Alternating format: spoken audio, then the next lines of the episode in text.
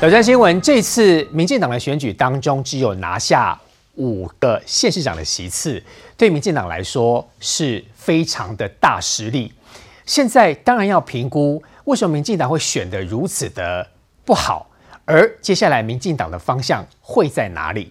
今天多位来宾，从右手边，从右手边开始介绍。第一位跟各位介绍立法院的最高顾问黄世哲黄顾问。主持人好，大家好。第二位我们欢迎国际刑事专家张国成张教授。博洋兄好，大家好。第三位我们恭喜台北市议员社民党的苗博雅议员也当选。主持人好，大家好，感谢大家，谢谢。另外也是当选的是这一次无党籍的桃园市议员于北辰议员，稍后也会到现场。另外也是当选，是恭喜欢迎新北市议员卓冠廷。呃，温家大哥，观众朋友大家好。再来欢迎到的是时事评论员温朗东，大家好。稍早我们看到蔡英文总统、蔡英文主席已经辞去了党主席。首先，我要代表民主进步党感谢所有国人对于我们的支持与鞭策。选举的成绩不如预期，我们虚心的接受选举的结果，也接受台湾人民的决定。作为执政党的主席，我非常感谢全党的团结与努力。我也必须承担所有的责任。即刻起，辞去民主进步党主席一职。虽然中央执政很努力，但面对这样的结果，我们有许多需要深刻检讨的地方。我们没有突破现有的地方政治的结构，这显示我们在。地方的经营跟人民的期待仍然有不小的差距。民进党是执政党，肩负国家的责任，变局和挑战只会接踵而来，不会等到我们停下脚步，不会等待我们怀忧丧志。维持执政的稳定与团结，维护台湾的安全与发展，是我们的任务。因此，虽然刚刚苏院长已经向我口头请辞。但我已经请他继续留下来打拼，以确保各项重大的政策能够持续的推动。我也要向所有的当选者说一声恭喜，并致上祝福。选举的激情已经过去了，携手团结正要开始。特别是在国家面临各种内外挑战，疫后经济的振兴复苏。许多有关国家未来发展的重大的政策，还有建设，正有赖我们不分党派、中央地方紧密合作。我们更应该携手协力，不负国人的期待。蔡英文总统辞去了党主席，那么苏建院苏建昌院长呢也是要请辞，不过。蔡英文总统未留他，一方面也是因为立法院的会期还没有完全结束，所以阁魁是必须要留下来的。如果这时候呢，阁魁留下来，整个的立法院当中也会面临到无法衔接，甚至是无法维持相关稳定运作相关的问题。老罗兄，我想请问，蔡英文总统、蔡主席现在辞去了党主席，对于民进党来说，就代表这一次选举当中的一个大检讨。对啊。非常大的一个失败，而且被必须非常深切的一个反省啊！因为在今年的这个年初的时候的中俄补选，或去年底的这个四公投，其实民进党还是属于获胜的这个一方。那显然经过了这个十个月来的话，民众的这个想法有了一些转变。那这个蔡总统他作为党主席以及呢这个选对会的这个召集人等等，那他要负起一个去作为掌机器整个选战策略上面的一个整体责任，这个是完全是合乎责任政治的一个法则。那苏院长，这个我想蔡总他绝对是没有任何的这个私心，然后呢去请苏院长留任哦。因为目前来看呢是说，好，那我们请苏正昌，假设他要负起责任政治，然后他就要辞去院长的话，那应该要谁去接呢？目前来看呢是说，其实从整个选情来看，可能原本会希望可以去接班的郑文灿或者是林佳龙，在桃园跟桃园的接班状况，或者是新北的选情，都不是太理想。那这到底谁能够去担任好一个行政院长的角色？这件事情，我想可以去，大家可以缓缓哦，有一段时间呢，等地法会会期到一个段落之后，然后再做去思考。那我觉得最根本的问题还是在于是说，其实跟民众之间的这个沟通确实哦，在这一两年当中变弱了。大家要想到，在二零一八年的时候，民进党他也是大败的。但是大败之后的话，蔡总统你就启动了回廊谈话，每个礼拜定期的就会去发表喊话，去因应中国的文攻武赫，去因应国内的局势，以及蔡总统有跟非常多呃一些比较非常不关心政治的 YouTube。有非常多的合作，它触及到了青年族群。与此同时，当时的这个苏贞昌的院长上台了之后，挡住了这个非洲猪瘟啊，以及呢，在呢很多的一些重要的决策上面，都用简易的图卡。去宣导政策，让民众去了解，都是站在第一线跟民众沟通。可是我们发现说，这一年确实发生一个状况是说，你看啊，国民党他很少说要下架蔡英文或攻击蔡英文，因为他知道蔡英文的支持度非常的高，蔡总统在国防外交上做得非常的好。可是蔡总统他是属于很认真在做外交国防职责的总统，他对于台湾的内部的内政上面的沟通，其实是相对来讲比较少一点。因此的话，国民党就等于是把呢这个蔡英文跳过蔡英文，直接说。下架民进党，去把蔡英文从地方选举拉开来，让大家不会意识到蔡总统存在，以至于蔡总统最后呢，虽然像譬如说帮陈时中啊，帮很多候选人站台的时候，希望支持小英的，也要支持这些绿营的县市长，但显然那个效果并没有完全出现。所以我觉得当务之急，现在第一时间要去做的是说，整个行政部会哦，必须跟包含呢是民进党中央。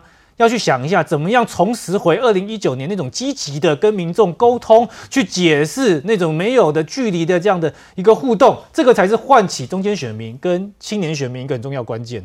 于将军，请进。另外呢，针对于这一次民进党的事情，我想请教施卓顾问哦，因为如果以全世界的局势来看，这两三年当中，任何很多国外的国家只要举行大选，因为遇到疫情。执政党大部分几乎都是输的，对，也就是因为疫情的部分导致人民生活可能有影响，甚至心情不好，所以多多少少因为疫情的关系，执政党在先天当中就占比较劣势。我觉得这件事情哈，主持人所提到的这个现象哈，可以从桃园这次的选战也可以看得非常清楚。啊，其实我我自己本身是郑云鹏竞选团队的啊，这个后援总会长，是竞选总部的，所以我。组长整个的后援会的一个组成，其实在我来看，第一个团队非常认团团队还是很团结认真。像我自己本身也有选市长，可是没有提名之后，我们还是团结在一起。所以团结度虽然有保亲兄的问题，可是他的影响的票并不多，所以他等于是这个变数是很少的。一是那以郑文灿市长本身的角色，他是一个传承要接棒的人。他的满意度在桃园也都在在七成到七成五，错的非常高，但是没有办法反映在这次的对，没有错。这个问题就看要从这边要怎么来解释。其实啊，很多的问题真的是出现在整个疫情的外溢效应，等于是这次的台北市哦，那个陈时中部长来接这个候选人，那造成这个整个。疫情变成是在后选举期间一再的被提起，这样他又刚好是卫福部部长，又是疫情指挥官，对，所以这次的话，我认为说这一次因为疫情的因素，让我们的选战大打折扣，所以像呃七十五趴的这个郑文灿市长的满意度没办法贯彻到接棒人的身上，我觉得这个落差应该在这边，当然还不只是这样的，如果真要分析的话，我觉得像这次啊第三党的对手的票也相对少。整全国性的这种所谓的有第三党出来选，就就尤其是民众党这样出来选的，我们桃园也有，他的票也非常低，所以我觉得这种所谓的弃保效应也是全国性在发挥。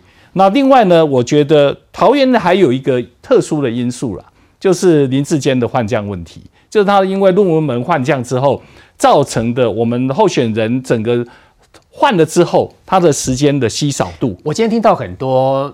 专家在提到说，当时的林志坚换下来之后，重重大错了这个民进党的气势。一开始在当下的时候，其实民进党应该很直截了当说：“好，的确这个论文有问题，我就不选了。”是不是应该很多这样在讲？应该是要更早的在当机不应该不应该拖那段时间。对，是不是？让整个我我算一算哈，曾玉鹏这一次的竞选时间，从他宣布接棒。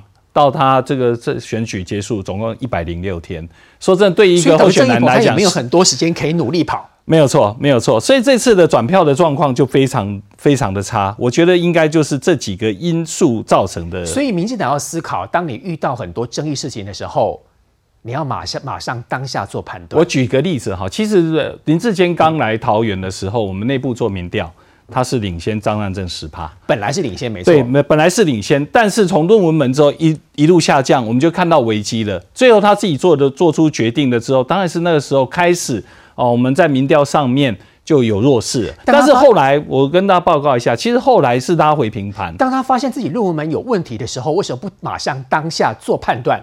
为什么还要 delay 那段时间？哎 这个要问他自己了啦。好，那但是我们可以看出没有人，左右他吗？呃，这件事应该是最后他自己都做了决定，所以跟其他党的所有其他人应该是没有没有相关的关系。你是说他他希望硬撑到最后？他一直在撑啊，到最后是一直在撑，但是呢，当然他是认为他是负起责任，可是到最后发现不行的时候再换将，我认为造成的问题就很大。尤其我再举一个例子啊，其实一直到了选前，我们都在问地方哈，有一些赌盘等等这些，他们还是在选前都还是开 PK 盘，所以这次的现象哈很复杂。除了说我们刚才讲的林志坚的效应以外，还有就是说那些中间选民没有出来表达意见，这些人原因是为什么？中间选民不来？我觉得原因就是刚才讲的，疫情也是一个他们对于疫情的一个反应，他们认为这个过程可能他们觉得啊、这个疫情的处理，我们并没有办法说服人民说把它处理得很好。是我刚刚特别提到疫情，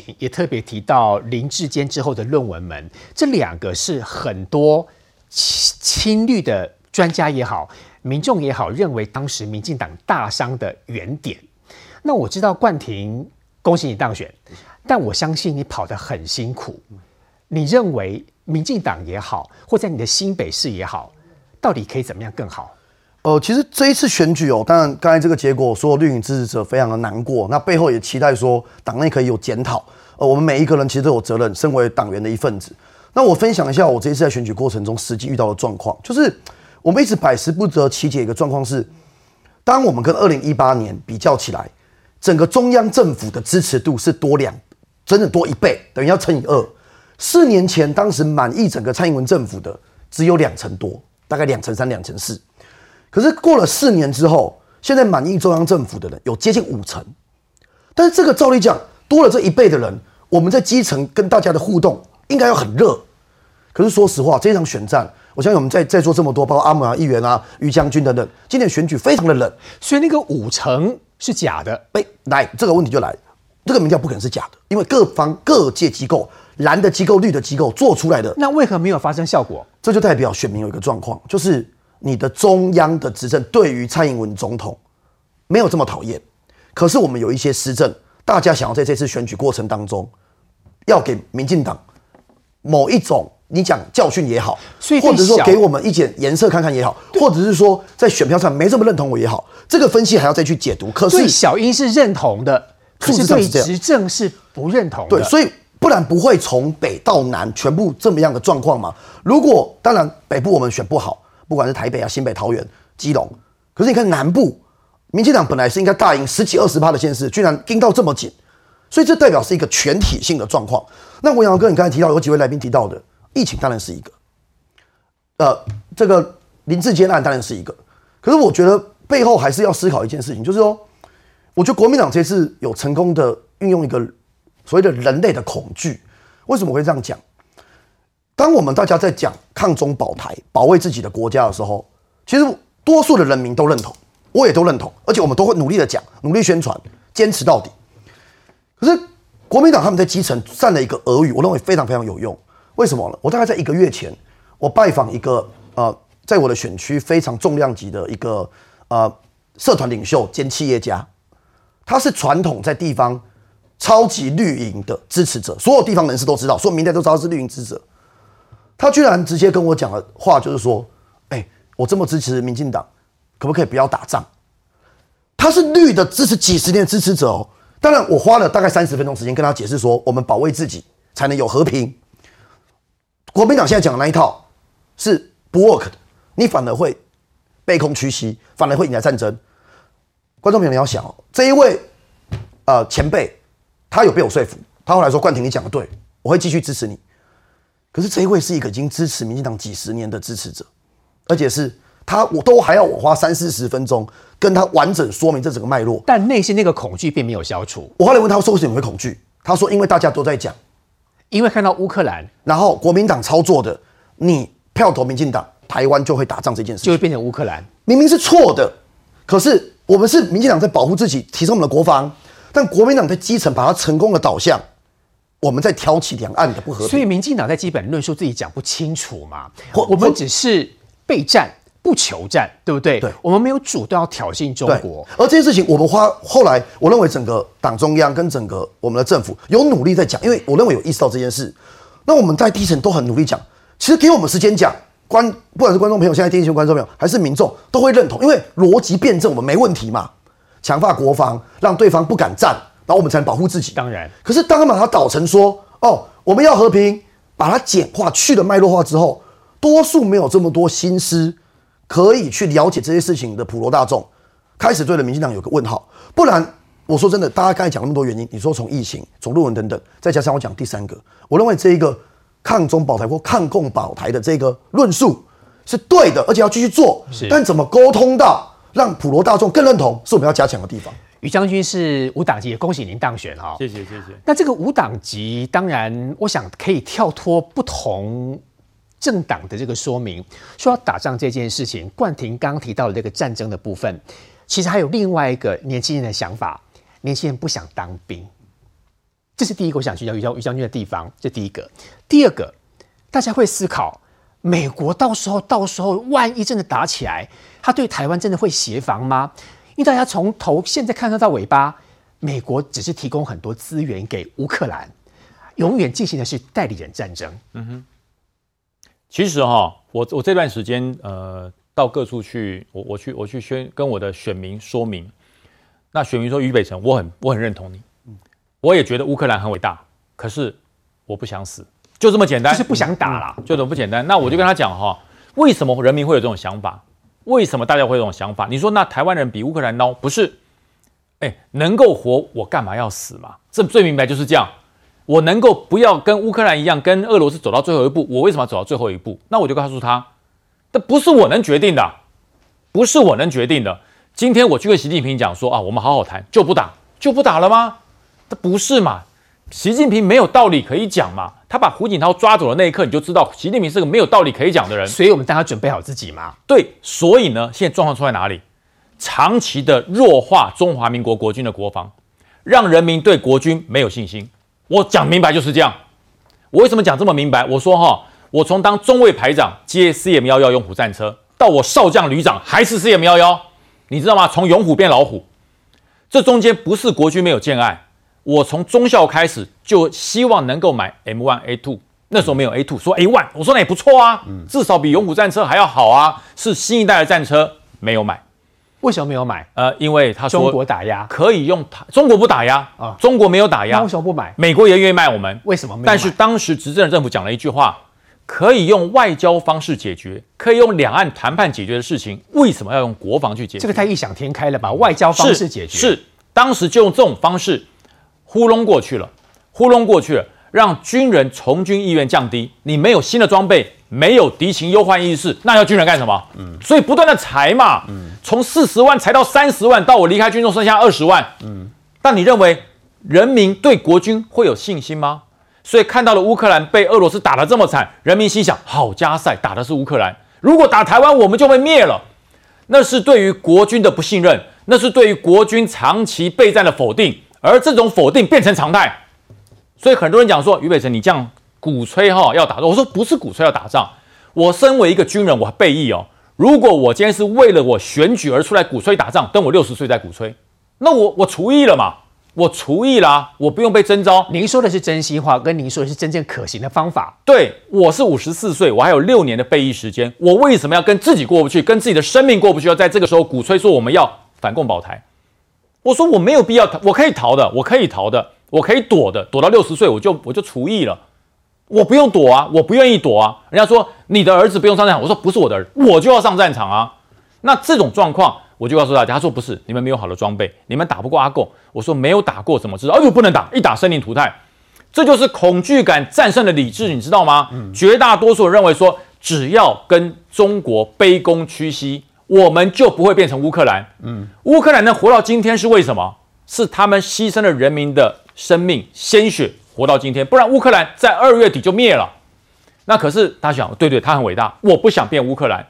那现在蓝营就操作这一套，而执政党没有一套有力的说法，没有一套有力的说法。所以这个选举的结果，如果以外国媒体来解读的话，会说执政党大败，代表台湾想跟中国走得很接近，就是这样吗？辣台派弱了，对，辣台派变弱了会不会这，样被解释？呃，多少会有，多少会有，就是因为说，哎，你看这次九合一大选，呃，国民党大获全胜，呃，所以说对于强硬的政策可能会软一点。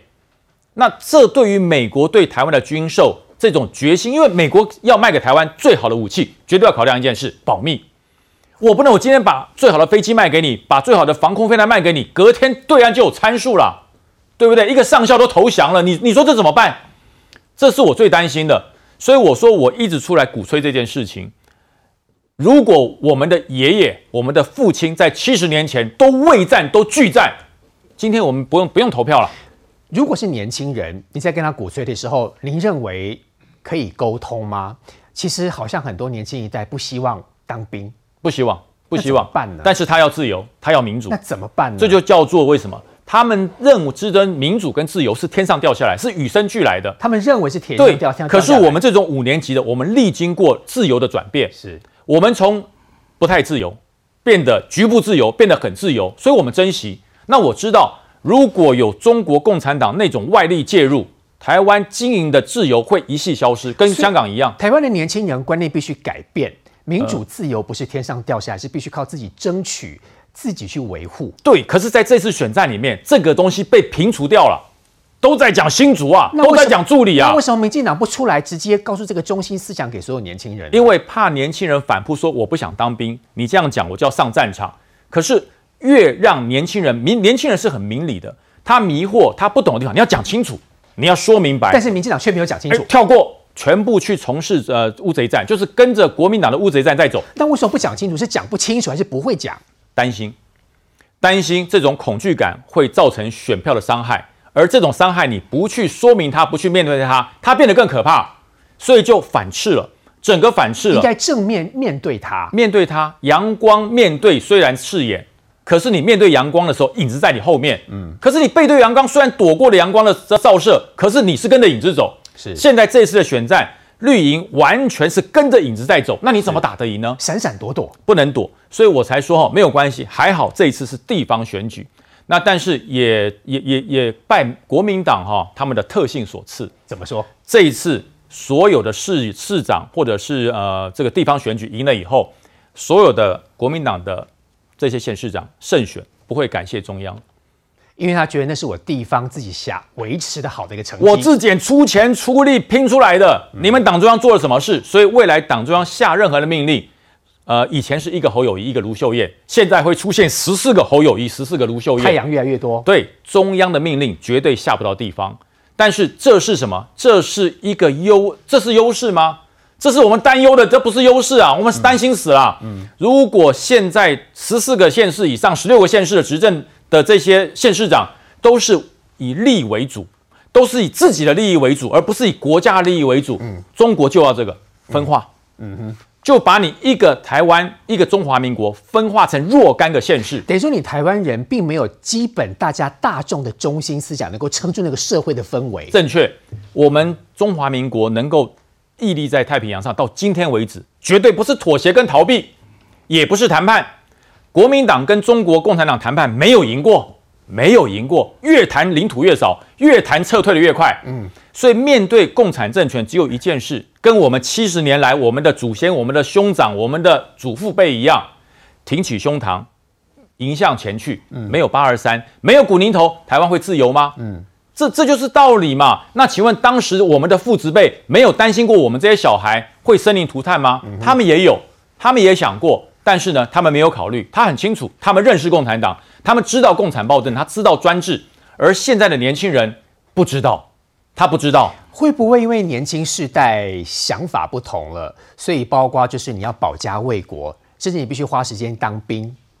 你认为这个沟通得了吗？其实是可以沟通的，就是我讲哈，如果今天你没有把自由放在最重要，我想所有的年轻人他不觉得自由是可贵的，因为那是他出生就有的，因为太自由了。他叫民主宝宝，他不知道自由是真来的，他不知道自由是抛头颅洒热血，用毅力跟决心换来的。他自以为觉得那是跟空气一样啊。嗯，那可是如果我们没有把这些正常的事情还原给他，因为所有四十岁以上的人都当过两年以上的兵，是那这些人是笨蛋吗？这些人是无偿的付出吗？不是，他是为了国家的民主跟未来的子孙万代的自由。是所以这点要慢慢去沟通，而不是在选举的时候全部都从事到乌贼战，要讲整个国家生存的大义，每个县市团结奋斗的方向一致，即使你各种经营的理念不同，哎，中央不会偏移。我觉得这才是未来在二零二四哈，我们要把选战拉回中间，拉回国家意识，拉回反共保台的真正的一个一个精髓。主持人，我想和我可以用一个数字来证明刚才于将军说的是对的。其实早在这个上一次的总统大选跟上上一次的市长的大选的时候，其实桃园的总投票人数，好，比如说以上次总统大选一百三十一万多，这次的总投票人数是降到一百零二万，那这个差距大概是在少了三成以上，三三三十万左三十万左右。是。但是你就要想想看哈，桃园在上次总统大选赢了十九万，但是在这一次的市长大选输了十二万，你把十九加十二加在一起，差不多就是没有出来投的那些人，是。就是他的从十九赢十九变成输十二之间加在一起，就是刚好那一群本来那一年八百一十七万投给小英的那个人，有在桃园有将近三十万人没有出来投了。所以就就造成我们输了十二万，所以大家对于小英印象是很好，也赞赏他，但是就是从冠廷所说的，想给执政的执政党所以他教训，他不是投到国民党去，他他是是不不出来投投。所以这一次输是输在不出来投，所以刚才讲的那几点都成立，是像康中保台被制造恐惧，像疫情已经尽力被制造怀疑，像政绩被认同制造假的议题说贪渎。是再加上乌克兰的这个整个的状况，让台湾人心中有隐藏在里面的恐惧感，对，还要如何能够挖出更多执政党选举失利的原因？我们稍后回来。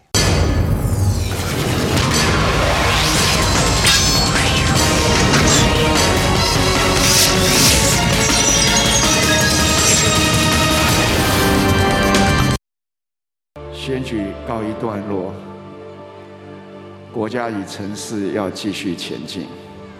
就如同我昨天的呼吁，我真心希望从明天开始，那些对台湾防疫成果的抹黑和攻击，可以随着选举的结束到此为止。安利后果。同时，我也要拜托大家。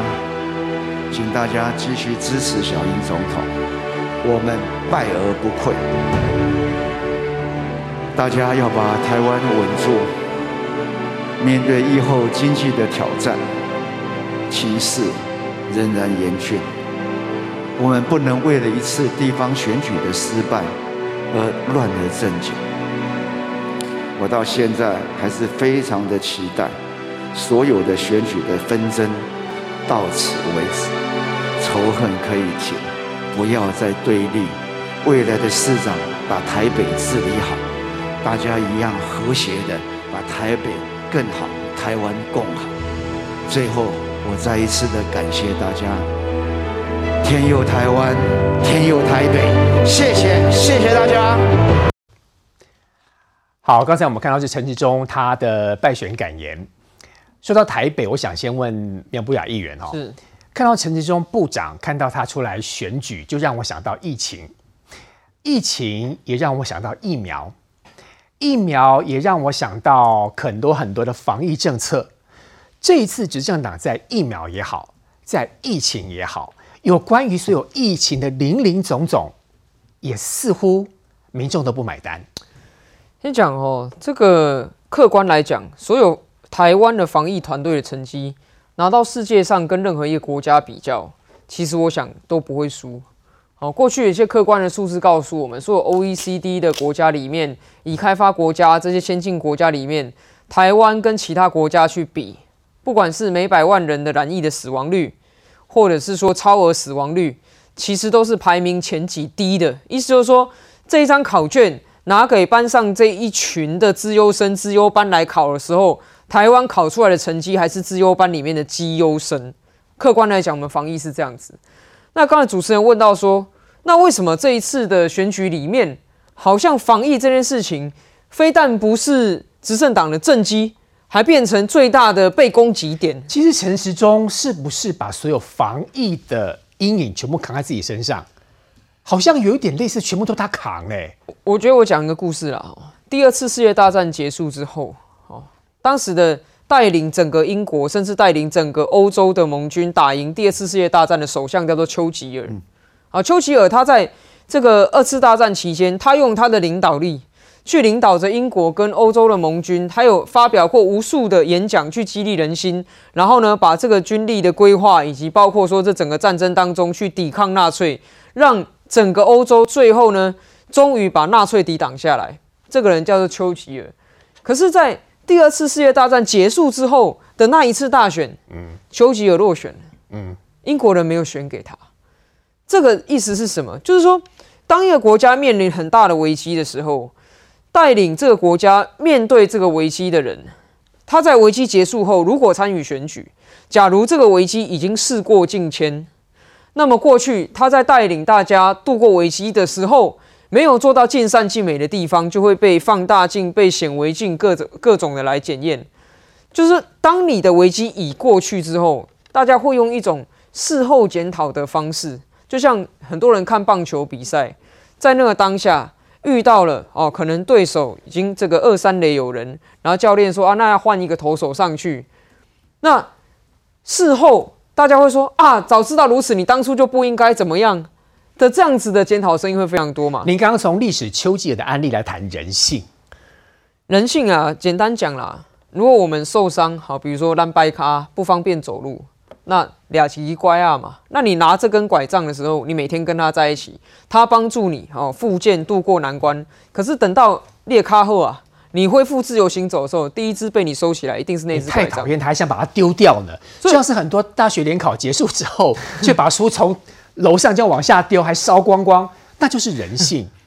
所以陈世忠他防疫的成绩，在我在讲，这是客观的，不带任何主观的评价，在世界上所有数据比起来是好的。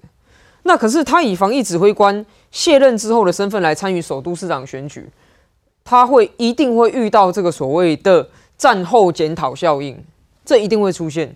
那这个战后检讨效应在他的选举里面，你呈现出来就是包括他的疫苗啊、快筛等等当时的政策。那蒋万也好，黄珊珊也好，都一直紧咬不放，一直去攻击他。那变成是说，最后我们台北市的整个选战的主轴。都是防疫的赛后检讨，而且一直不断在说明，但是就说明了民众不满意。所以在这个情形里面，我觉得当然了，你说疫情是一个史无前例的考验，那防疫指挥官卸任之后马上来参与选举，这也是第一招，第一招哦。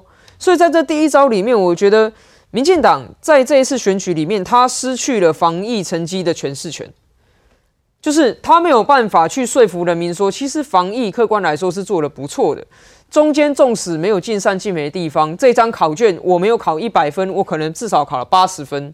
那到底是这张考卷在全部的资优班里面啊，我考八十分已经算是排名前五名了。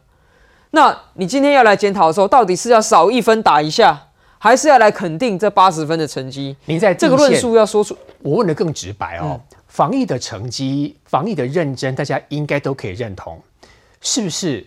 就是因为高端疫苗的关系，这么说好了，高端疫苗其实从头到尾，它是一种非常阴谋论式的质疑嘛，就是说没有任何的真凭实据显露出里面有什么样的弊端，尤其是现在我们看到了很多国家，比如说韩国，它自己的国产疫苗要申请许可的时候，也一样啊，没有做传统的三期，是用免疫桥接来做等等的这些做法，你看到了这些其他国家的案例之后，你就知道。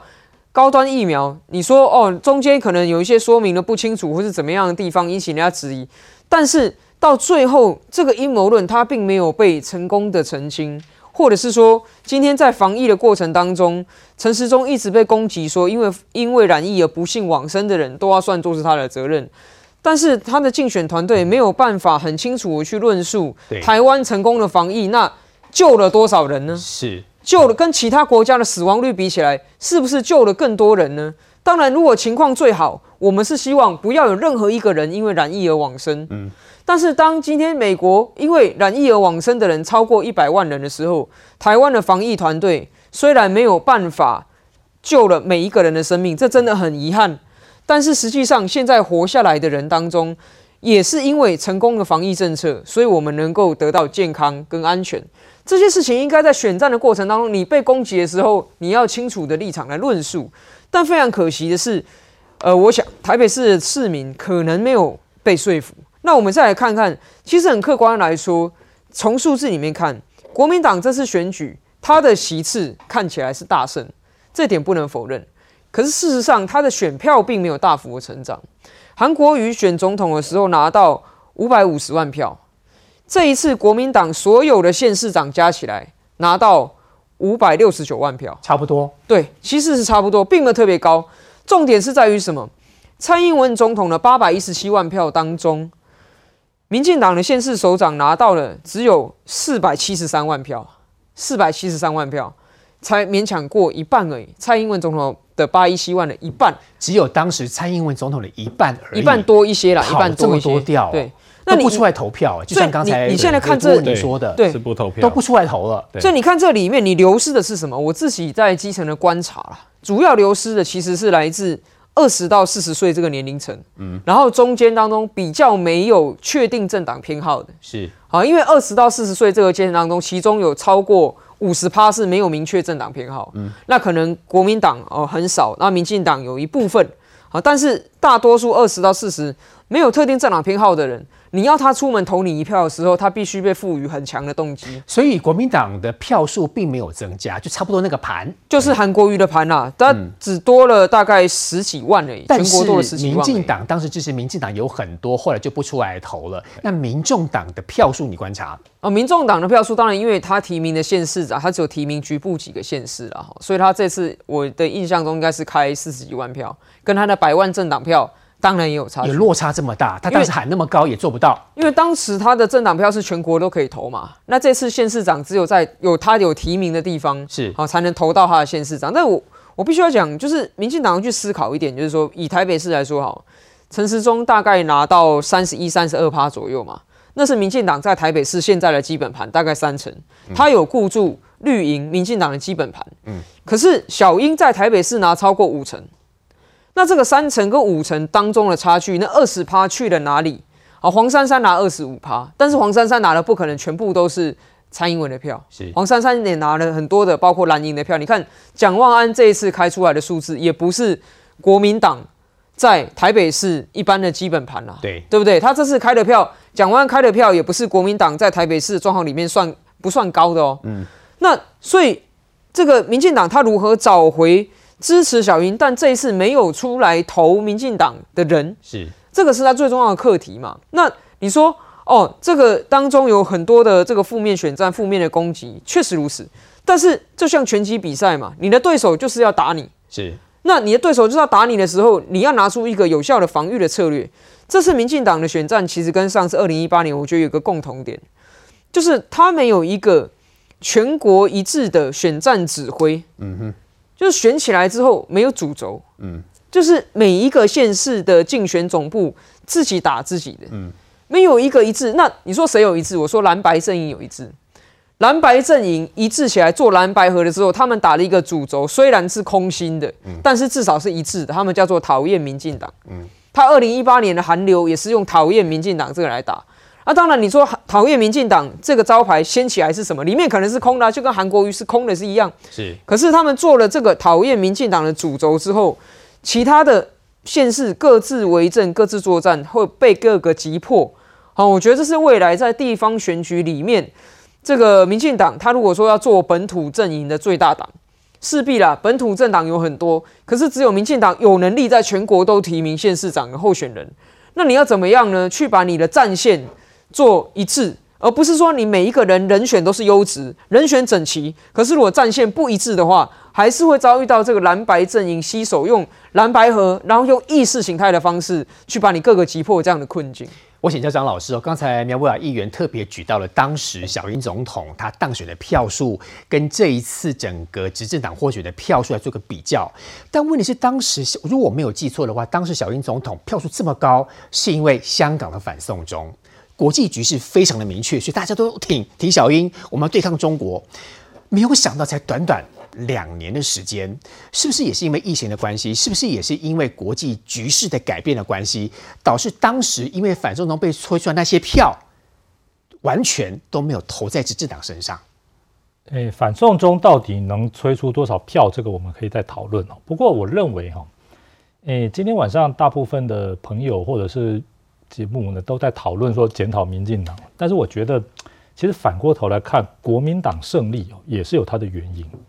国民党在这么多年来胜利胜的最彻底的是二零零八，嗯，好，哦，当时民进党惨败，对，好惨，这次就一样哈。然后二零一二他也赢了哈。那国民党二零零八、二零一二年那个时候胜利的原因哈，跟策略这次是完全复制了。二零零八、二零一二国民党为什么会赢呢？他可以说呢，他是周周都有梗，里里有耳语。每一个里、每个村都有耳语，然后呢，这个台台每个台都有名嘴，啊，就是他的这个舆论战、空战也好，这个陆战也好，他都占上风。那这次的选战呢，我们可以看到国民党哦，他其实呢，他也是很有很有梗的，啊，所以我们看这个陈时中前部长几乎都是属于一个手势。然后呢，这个在地方上的陆战啊，南部这个不用讲，他是很强的。然后这个提名的人选的人设也都是正确的，譬如说张善政啊，他选上一个桃园啊这个市长，他当过行政院长嘛，在选前我看到一个广告，我想张善政必胜。那个广告是什么？我还是我我还是我们民事看到的，就是这个广告是什么？一个是管碧林委员质询张善政当时当院长，说你张善政这个院长当然不错，好像是什么？我回你一个是问你一件事，你好像八十四分钟就给我回应了。然后第二个是赖清德市长。当时说你这个张院长来我们台南来的蛮多次的，这个是一个好院长，这都是实际上剪下来的影片呢。哈，所以也就是说，国民党并没有忽略这次选战的重要性，就很认真的去打这场选战，他的人设也是对的。比如高鸿安为什么赢？因为他人设对，那个地方这种科技人就是受欢迎。但是高宏安的人设，我们一般的对人设的看法，不等于新竹市地区民众的人设的想法。对，因为在地人就喜欢这这一款的。那你民进那高宏安为什么会赢呢？因为对手也弱，两位对手都弱。你这个沈惠宏副市长不是一个不好的人选，可是呢，公务员身份在新竹市这个区域是不受欢迎。要打选举要吵得很热。对，而且竹科科技人对公务员，老实讲。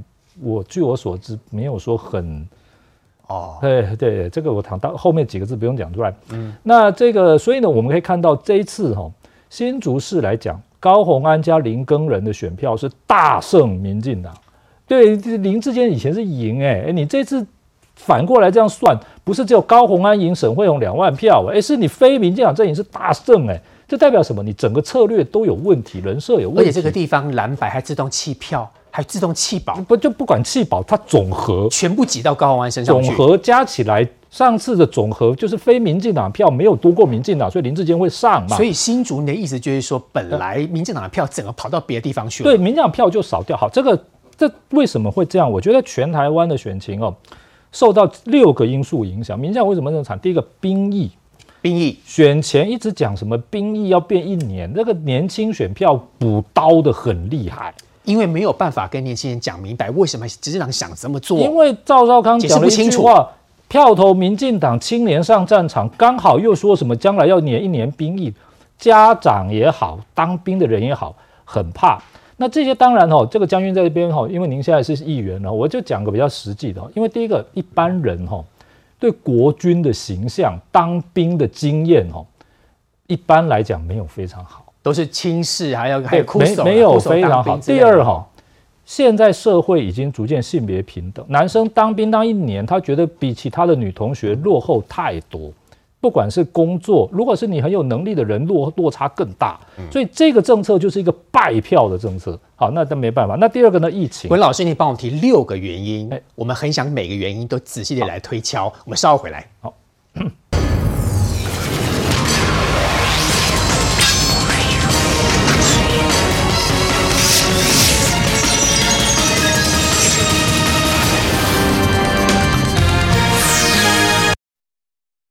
希望我们的社会在经历过民主选举的过程之后，可以大家一起放下选举过程当中所产生的对立、纷扰还有仇恨。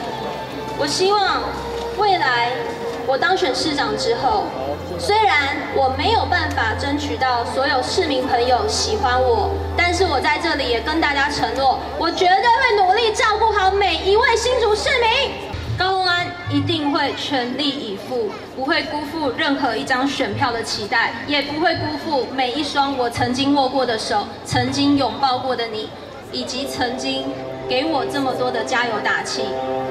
在这一次的选战当中，我非常的感谢所有在选举过程当中的监督以及所有的检视，让我可以更虚心的检讨，让我可以更加的改进我自己。也变成了一个更好的高虹安，变成一个大家的市长。所以在今天，我可以站在这里跟大家说，我们已经准备好了，让我们一起携手迈进，和伟大的新竹市民，我们一起加油，好吗？我想也是恭喜高虹安当选这次新竹市的市长。虽然在整个过程当中，高虹安的人设有很大的争议，不过那是后话啦。因为还有人提到说，因为他还是有这个检举啊、这个可能还有被要被起诉的问题，到时候后续如何？目前今天晚上我们不检讨。张教授，刚刚您提到有六个原因，第一个原因讲到是兵役嘛，哈。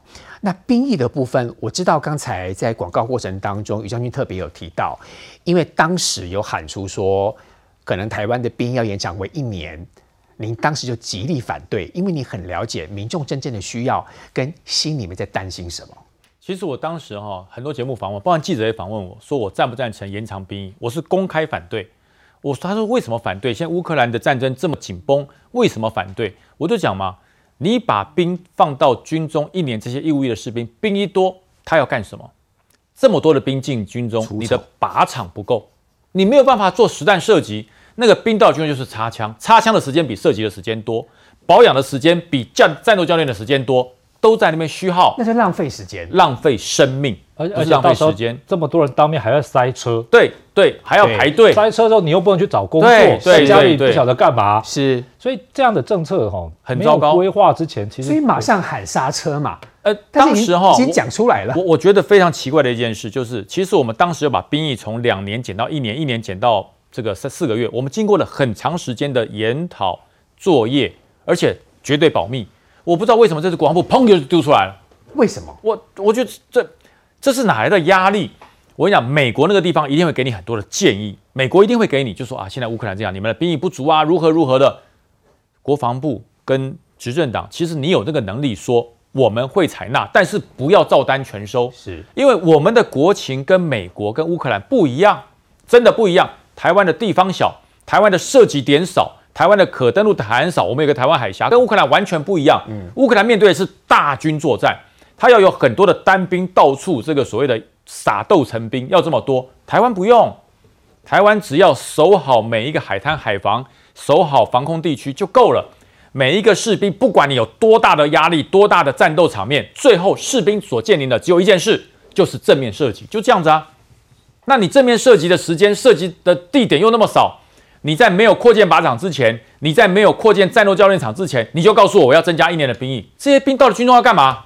要做什么？阿兵都会觉得这些高层的长官真的是脑残。对，因为会有很多的当过一年兵以上跟他讲说，哎呀，你们进去就把馒头混完吃完就好了，这有多伤你知道吗？这叫做我要反共保台，我要抗中保台，可是没有配套措施。你你不，呃所以我到基层去扫票，人家就讲说，哎，拿了个扫把就抗中保台了，这不是。所以我一直反对说贸然的增加兵役，是你要准备好了整体的课程完成了，你再来做。你这样子直接丢出来，那那那刚好就配合赵少康嘛，对不对？那你就上战场嘛。所以我觉得这是一个很可怕的事。所以说真的还有时间。为什么？我们不是为了选举而强化国防，台湾也有共识，对，是为了安全，是为了国家安全。所以国家安全绝对不是一个宣示性，哦，我增加兵役就可以，不是整体配套、课程、训练场地全部完成之后，审慎为之，兵者国之大事。要把那个真理讲清楚。第一个是兵役，张老师，第二个呢？第二个当然，刚才博雅议员讲，大家也都多多少讲，就疫情。疫情好，这个疫情当然我们防疫的成绩跟水准在国际间是前列的，可是呢，碰到被疫情影响的人，他是不会用这种角度去比较的。好，疫情第一个就是后来哈。这个当然后来都轻症的人多了哈，但是呢，后来呢，这个如果你确诊之后哈，像这些譬如说网络的去登录啦、领药啦，然后好这个学校呢一下停课，一下子啊，尤尤其是这种家里面有这种幼儿或者小孩子的，这个当时疫情的时候啊，一下子学校停课，要赶快安排幼托啊等等。啊，这些其实对年轻选票、这些中产阶级选票影响非常大，所以桃园新竹会跑掉这么多的票，其实这原因很大。那啊，这个疫情呢，当然还有就是防疫的措施嘛。防疫措施一开始哈，当然这个国民党的攻击哈，我认为很多没道理啊。一但是一开始的确缺口罩、缺疫苗、缺快筛，好这些都缺，所以这个国民党就攻击嘛。但是这个后来逐渐补起来了，但是变成什么原因？后来就有很多很闹的政策，比如说到现在还在弄什么第八轮啊，这个快筛实名制，哎，这个。因为快筛根本就不需要了。现在快筛第一也买得到啊，第二个政府的库存有很多，所以一方面就说什么人可以拿免费的快筛，但是一方面，好这些范围以外的人，你又要拿着健保卡到健药局去领第八轮的，好这个快筛，然后呢你领过第七轮，领过第八轮，接下来如果你还需要，你也不能再去领。像这些东西，其实对一般人的观感，好这个相关医疗单位观感都是不必要的。等于人民会觉得政府做这些都是多的。对，那很多人会说，哎呀。没有不重要，这个没有影响哈。其实啊，二零零八、二零一二年的选举哈的经验教训，对民进来讲，就是这边抽掉你一点票，少掉这个时候一个政策少掉百分之一啊，什么两元市值少掉两百分之一，好那边一个什么什么宇昌案可能少掉百分之二，这边抽一点，那边抽一点，你整个就输了嘛。因为你选举也不是要得到百分之百的选票，我只要票比你多就好啦。好，那所以这个疫情跟防疫哈，还有就是当然还有就是第三个就经济情势。今年股市不好，是。好像去年那个大选不四大公投，为什么最后有办法扭转乾坤？因为去年股市还不错，股市不好是全世界的，对，股市不好是全世界。是。好，但是呢，今年譬如股市不好，好，所以呢，这个很多人投资受了损失。那这个还有呢，就是利率也不断提高，是。好，所以很多那种新的购屋族啊，首购族啊，好，他的负担变重了，嗯，好，所以这些负担变重，当然他就算账嘛。所以好，我们可以看到说北部啊，这个选票都输得很厉害。好，这点都是一些主要原因。但还有一个最核心的，这都是不是执政党能控制的。是，但是执政党好，这点就有点非战之罪，他必须承担。但是必须承担。还有就是最重要就是中国因素，中国因素呢，持续的攻击绕台，嗯，这个对特定的族群的心理有非常大的作用，它把它变成常态化了，而且会怕。大部分人是不怕，好，我这个譬如说在座各位不会怕的，啊，因为但是呢，很多人会怕，怕打仗。然后呢，八月又开始又军演。哦，这所以呢，这个安定牌哈就起了大作用啊。赵少康就讲说什么什么啊，票投民进党青年上战场，印证中共的军演，好，印证共机不断绕台。所以我们看桃园票就跑很多，特定区域票跑很多，对不对？特定族群啊票就跑很多。新竹也是一样，这些东西哦，其实很多不是执政党能够控制的。中共要军演啊，要攻击绕台，你怎么没办法控制？你没有办法控制啊，国际形势你也没办法控制。但是呢，你不能什么都不做。你也不能说这个只影响不大，那个也影响不大，最后结果影响总的来讲就很大。我觉得，好，刚刚讲到兵役、疫情、防疫、股市、军演，还有攻击。那疫情当然包括很多，防疫包括很多，包括像高端，这里面我觉得也可以算到里面。这都不是有什么特别的弊端，但是选举的时候凭一个感觉，凭一个印象，大家就投下去。对你的感觉、对你印象就是你说不清楚、讲不明白。明明是选台北市长，变成是在选卫福部长。那两个没有当过卫福部长啊，所以他们卫福部长他们不需要担负任何防疫政策的责任。但是只有陈时中当过卫福部长，所以你就等于是包袱就要背。所以你提两百个证件有什么用？对不对？人家是在选卫福部长，当然觉得你这个卫福部长有这个缺点那个缺点，好，你又不可能在时光倒流去改，所以最后结果就是所有防疫的问题你总瓜承担就输了。你要补充？对我我补充，我觉得张老师的分析的原因是很清晰。那我是觉得我们应该要比较重视的是哪一点？是人民借由这次投票释放出什么讯息？我刚才一直在强调，他释放的讯息并不是去肯定国民党，他的释放的讯息是我不出来投票，这个才是我觉得我们要深切了解人民背后的一个因素。所以我一直认为这次啊、我们国家走抗中保台，我相信在座应该都认同，国这并没有错。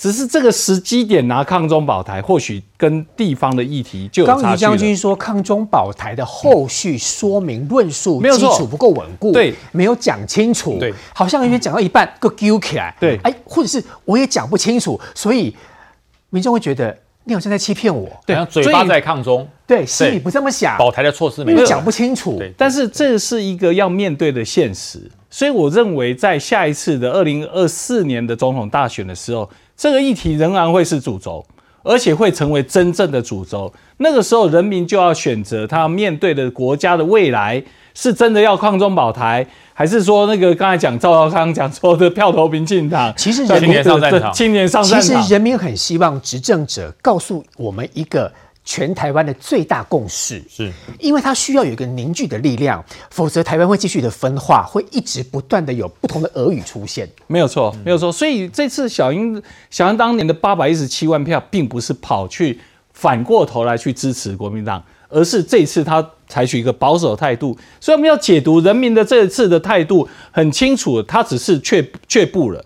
那要做的是什么？第一个就是要将现实更明确的告诉人民，而且将手段要告诉人民。是然后人民有怀疑的，像刚才讲高端，或者说很多的这个施政上面大家有怀疑的，我们一次要说清楚，嗯让所有的事情都摊开在阳光下，让人民看到民进党有检讨的能力。我相信二零二四年还是大有可为。高端 B 也好，我想请问冠廷，刚刚顾问有说要一次说清楚，我个人认为一次可能还说不清楚。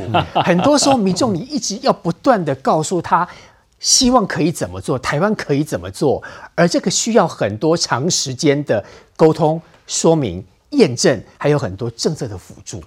文耀哥，其实我觉得除了刚才这几件公共政策以外，我觉得在这次选战的过程中，民进党有一件事情，我觉得我们自己都要检讨，就是面对所谓的民调这件事情哦。哎，我简单讲，我的看法是，民调是准的。我们过去这一段时间，呃，其实面对很多对于呃我们不管是本来绿营握有优势的县市，或者是可能会输的县市，看到了各种民调，我们在非常多的群体当中，啊、甚至民进党自己的党公职聚在一起，我们都会找很多理由去解释每一份民调，然后认为说不可能这样，不可能这样。可是当有状况从一路从北到南，每一份民调都有某种趋势跟状态的时候，我全部要提早应应。刚刚文耀根跟几位来宾提到的那几样公共政策，其实如果早点示警，早点面对，也许最后不会输这么多。那我觉得这有一种就是群体的偏差，因为我们很不愿相信，比方一些事情，在这一次这一年的时间，各种民调做起来，回回应一下刚才阿美有议员讲的，民进党的每一份民调，或者是我们看到的媒体的民调，二十到二十九岁的民意大幅流失这件事情，其实大家都看到。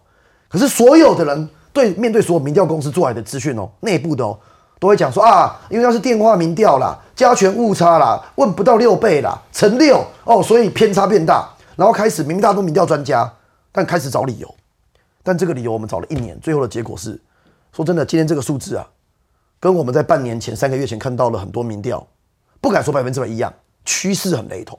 这个趋势是代表二十到二十九岁就是我不出来投，他其实也没有给别人啊。二十到二十九岁可能很多没有出来，我觉得这要进一步分析，但我认为很有可能。嗯，但是三十到三十九，民进党没有优势；四十到四十九没有赢，就是那个整体的状况，各个县市中都看到这种状态。然后我们有一些县市，比方说像这一次刚才讲到高洪安案，高洪安为什么大家会认为说高洪安明明就弄到哇，大家都已经这么的愤怒，为什么他最后会赢？我觉得这也是给我们一个教训啊，不要再跟着国民党打议题嘛。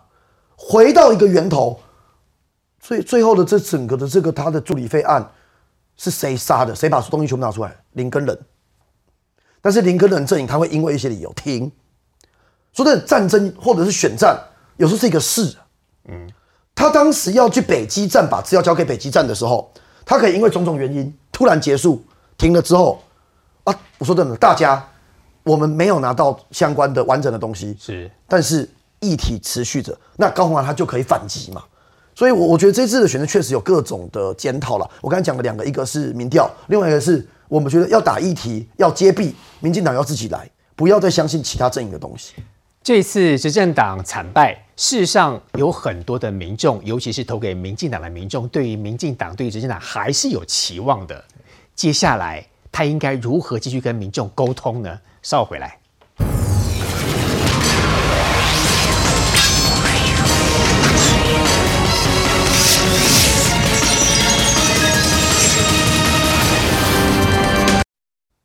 未来的四年，我会跟大家一样，在我们心爱的故乡持续的努力。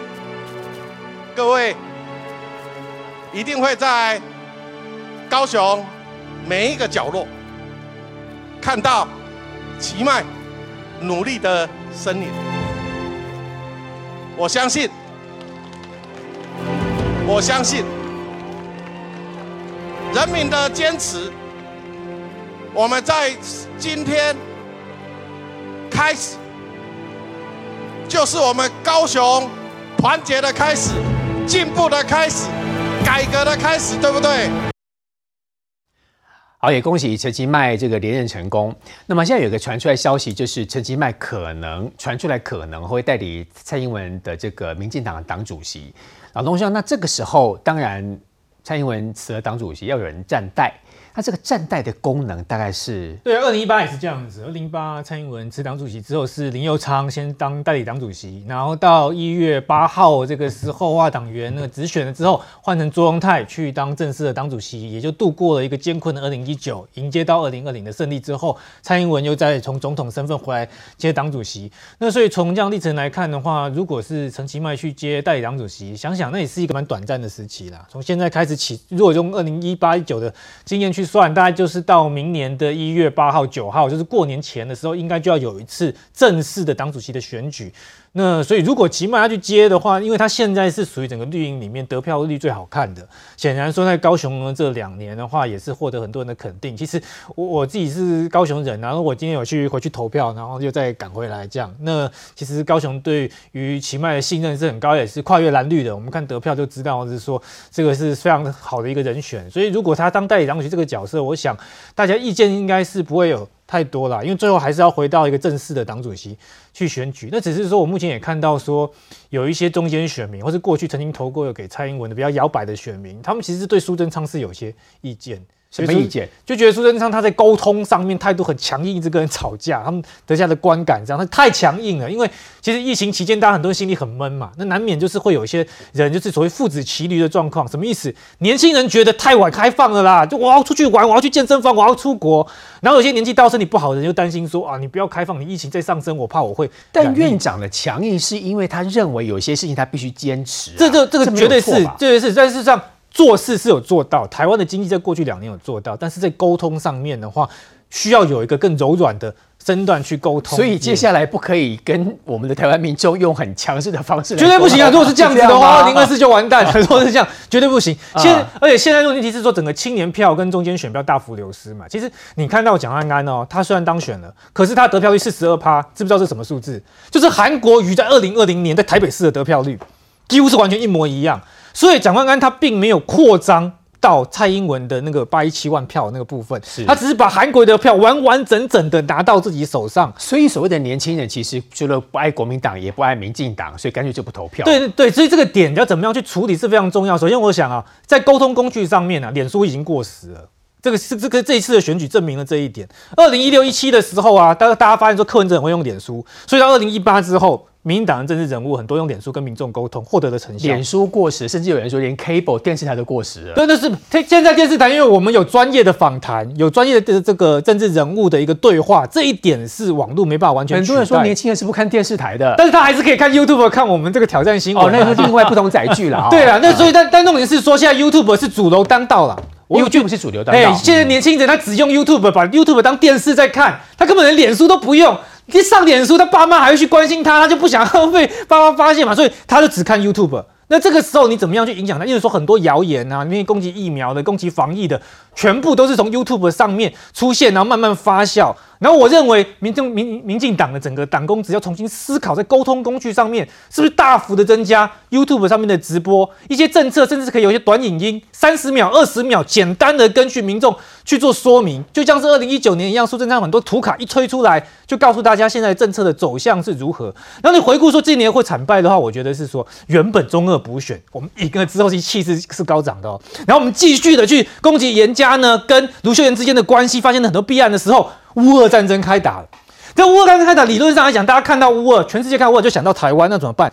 结果我们看了战争之后，哇，很关心战争的状况，我们根本不知道我们可以做什么。我们足足好几个月就会关心战争，但是我们不知道我们可以怎么参与国家的这个防御。这就使得我们心掉在那边的时候，那时候其实民进党有一个声音是觉得，其实哦，大概七八月左右再推出候选人，再来跑最后三个月的选举进程就足够。现在证明是说这个策略是错，必须要有个比较长的时间去发酵。抗中保台这张这张这个牌不是一张牌，是一整套的课程跟理念。我又举比方说了，我跟文瑶建议说你要去运动，然后我一直跟你讲去运动，我讲了好几年，你会觉得很空。可是我告诉你说啊，要怎么样去计算心跳率啊、卡路里啊、饮食，它有一连串细部的事情让你去学习的时候，哎，你就有兴趣了。这样说，我可以按部就班的让自己变得健康，按部就班让台湾变得安全。它是一个有内容、有体系的课程，而这件事情应该是中央跟民间携手合作去做。但是显然是乌俄战争过程当中并没有发生这一点，而整个，比如说像弊案这个啊，像严清标他去连任正南宫董事长，我们在这个时段的这个原本拉新闻那个节目也是有讨论过非常多。那民众就觉得一件事哦，你台中严家做成这个样子，结果现在安全下庄。那你现在回来去讲是说哇一堆弊案啊，高鸿安啊，中东锦啊，还是谁？我们揭发出来会不会选举完之后又没事？所以我觉得民众需要的是一个公平正义。既然是正义的事情的话，我想就算是选后也要追到底。这样子的话，你在下一次选举的时候，大家才会相信我们所追求的是正义、是公理，而不是只是为了一时的选战。我想请教于将军，顺着朗东兄的这个议题哦，包括他提到说中二选区，包括高鸿安，有民众说。执政党打别人的案子打得太过头，反效果。这这其实看爱看热闹啦，所以爱看热闹不代表会变成选票，因为大家觉得触逼。对对对，爱看热闹哈，可能大家觉得哇好热闹哦，大家好关注，关注不见得变选票。但事实上，严家跟高鸿安的很多证据是历历在目啊。呃，因为哈两个不一样，严家在台中中二选区，他是一个强势的家族，而高宏安是一个人。那么很多人就觉得说，哎，你们去打他，觉得很有意思，甚至会变成茶余饭后的笑话。也就是说，我们有时候办公，我们的办公室一些一些助选的小朋友哈，杯子没洗干净，就有人开玩笑说，嘿，罚五十块，对，变成一个笑话。可是后来我我我很多新竹市的朋友来，我我就直接问他，我说你会不会投高华？会，他居然说会。我说，哎，那不是。他他这样做不是在剥削劳工吗？那么多争议，那么多证据，剥削劳工小金库，对，甚至是办公室里面处理这种性骚的事情，大家完全不认可。他说剥削劳工，他讲出一句话，我傻眼了，因为我大概十几天、十天以上没有上真人节目嘛，他给我了很多的资讯，我真的傻眼。他是说哈，他的做法比较细腻，他是让人家自愿缴出来，他的想，他真的年轻人是这样讲的哦，啊，他是让他自愿缴出来。他没有把他的全部收在自己这边，然后自己去提，他是叫助理自己提出来之后自愿缴交。那至于自助理是不是自愿，那检调查完才才能够明白。那现在他们的解读是，这些人犯了错就应该被处分。对，所以哎，高鸿安充分的掌握了年轻人心中跟老板的那种矛盾，嗯，他充分的掌握住了，嗯，所以这点是我们看热闹的人看不出来的。我们觉得哇，好热闹哦，哎，高鸿安惨了，看样子是没有惨，但年轻人的思维逻辑跟。所谓的一般，我们的一般传统的这种思维判断逻辑是不一样的。对，可是这产生了一个另外产生一件事，就是国民党在新竹市实在是太没有出息了。一个当了六届议员的资深的议员，居然拿这种票，那那国民党你新竹市是打算直接就就放给民众党了吗？似乎是，至少八年嘛，至少八年。那国民党你真的会认为民众党在新竹市会很尊敬你吗？还是会像二零一四年的柯文哲对民进党那种对法，我我觉得国民党自己要想清楚哦。选举输了就是输了，没有说我输了之后应该还会再赢回来。对，那个输了哈，跟跟这这他们讲就说没有啦，我我没有输民进党，我输给民众党，那不是一样输吗？那也是一样输啊，对不对？那更丢脸。我们去跟人家比赛射击训练，我没有输第二年，我输第三年，我跟第一年有仇，说没关系，还好没输你，我输第三年，你还是输啊。这叫做气魄跟志气斗志没了。嗯，所以我说新竹市哈，大概国民党十年之内不要想。从新竹市的选举也来看到，志气一定要有，台湾人要深思。稍后回来。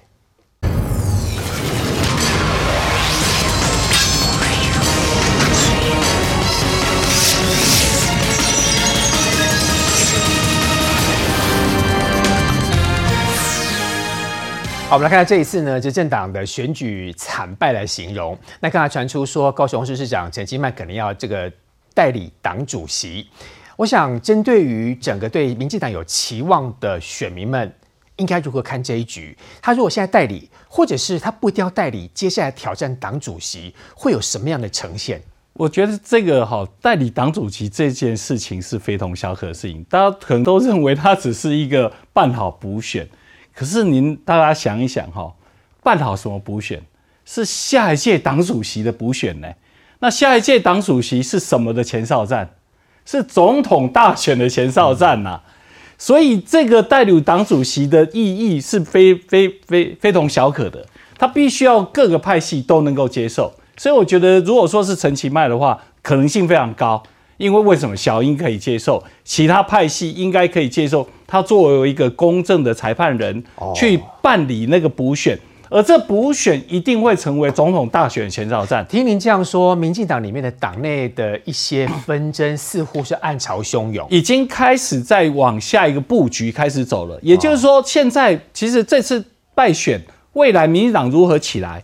其实一定是一个新的可以带领他民进党的领导人，尤其是下一任的总统候选人，嗯，来带领民进党再起嘛。所以陈其迈如果这些当代理党主席，就代表他不可能当下一届的党。可以这样讲，他就不会去争取了，因为他如果是代了党代理党主席，他当然不介入。可是我甚至怀疑，如果有至于下一届总统的人，都有可能会在。补选党主席这个阶段就介入了。你的意思不但是有可能是他本人来参选，或者是他派他的代理人，但是他有把握能够当选的人来参选这个党主席，而这个党主席有可能就是会影响到下一届民进党的总统。所以我认为啊，接着这次的补的代理党主席的之后啊的下一次的党主席的初的初选呢，呃补选啊的的改选。一定会带出一个民进党的新的方向，如何再度执政？第二个，他如何扫除整个执政的路障，包括我们刚才讲的疫情高端，还有抗中保台，人民对在背后的怀疑，不是等到选出来代理党主席之后才去解释高端、解释疫情、解释兵役的问题吧？不是，应该现在开始就要开始想怎么跟民众没有错。所以下一次下一个党主席一一定负有最大的责任。当然，他现在你现在蔡蔡总统离开了他的。主席的位置，他已经没办法用主席再去做这件事情了。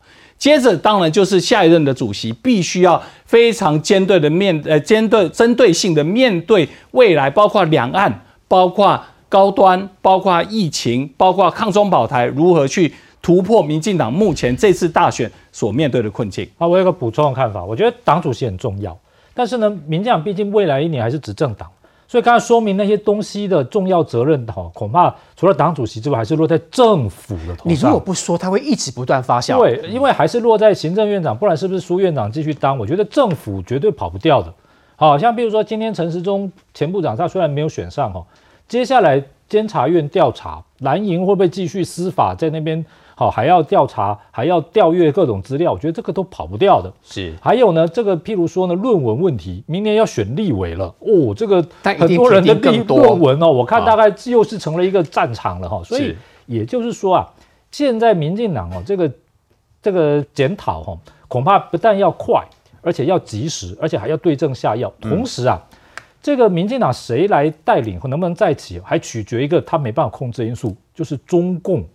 好，你中国明年呢？如果说安分守己就算，但我觉得可能性很低哦。不会的。如果呢，他继续增加对你台湾政治、经济、军事的压力，那你怎么样能够在未来这一年，好政府跟现在民进党在中央还是执政党怎么去应对？